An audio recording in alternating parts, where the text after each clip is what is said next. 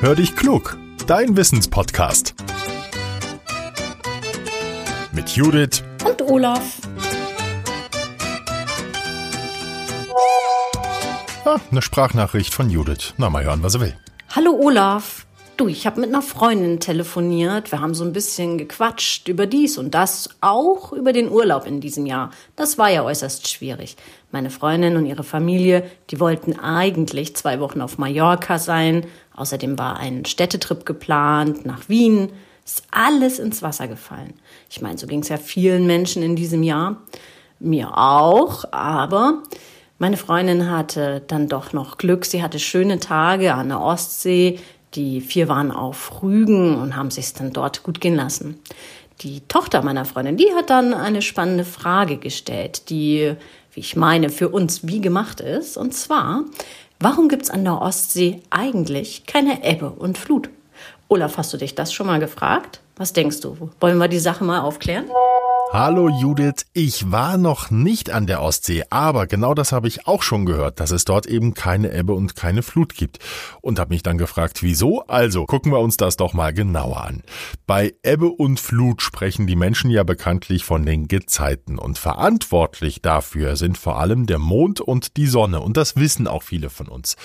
Schauen wir trotzdem noch mal, wie das funktioniert. Beide Himmelskörper haben eine gewisse Anziehungskraft auf die Erde. Die wirkt auf unserem Planeten und auch auf das Wasser in den Ozeanen ein. Das Wasser steigt an einigen Stellen und bildet dann einen sogenannten Flutberg. Das Wasser türmt sich auf. An anderen Orten dagegen entsteht eine Senke, das Wasser fließt ab. So, und weil sich die Erde in 24 Stunden einmal um sich selber dreht, verschiebt sich auch die Lage von Senke und Flutberg im Laufe der Zeit. Die Meere bzw. die Wasserhöhe verändern sich. Jetzt sagen Experten, wie stark Ebbe und Flut an einzelnen Orten sind, das hängt von verschiedenen Dingen ab. Es kommt zum Beispiel darauf an, wie weit Sonne und Mond von unserem Planeten weg sind. Außerdem spielt es eine große Rolle, in welchem Winkel Sonne und Mond zueinander und zur Erde stehen. Liegen Sonne, Erde und Mond auf einer Linie, etwa bei Vollmond, dann kommt es zu den sogenannten Springtiden. Dabei steigt die Flut besonders hoch an und die Ebbe fällt besonders niedrig aus. Stehen Sonne und Mond dagegen 90 Grad zueinander versetzt, dann passiert genau das Gegenteil. Es kommt zu sogenannten Nipptiden. Flut und Ebbe sind dann weniger stark. Die Fachleute wissen, dass das allein aber noch nicht erklärt, warum an einigen Küsten der Welt immer meterhohe Fluten auflaufen und an anderen dagegen gibt es das nie. Die Ostsee ist so ein besonderer Fall. An der Ostsee sind die Gezeiten wenig wahrnehmbar. Das Wasser verändert sich nur um einige Zentimeter Höhe.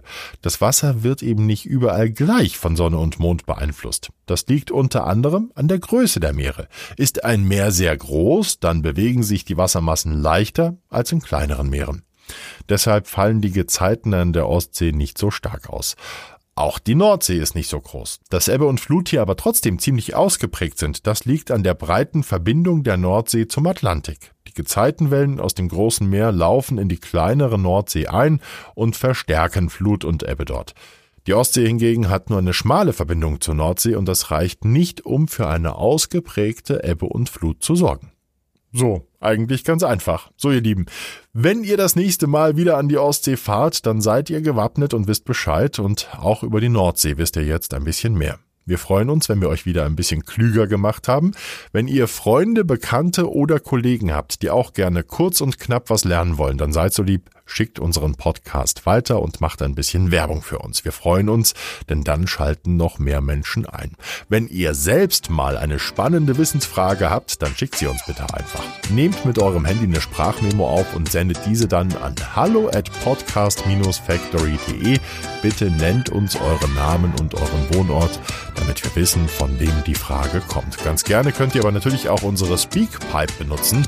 Den Link dafür findet ihr in den Show Notes. Das geht noch einfacher. So, jetzt sage ich Tschüss und bis zum nächsten Mittwoch. Ich bin schon ganz gespannt, was ich dann für euch habe. Tschüss, euer Olaf.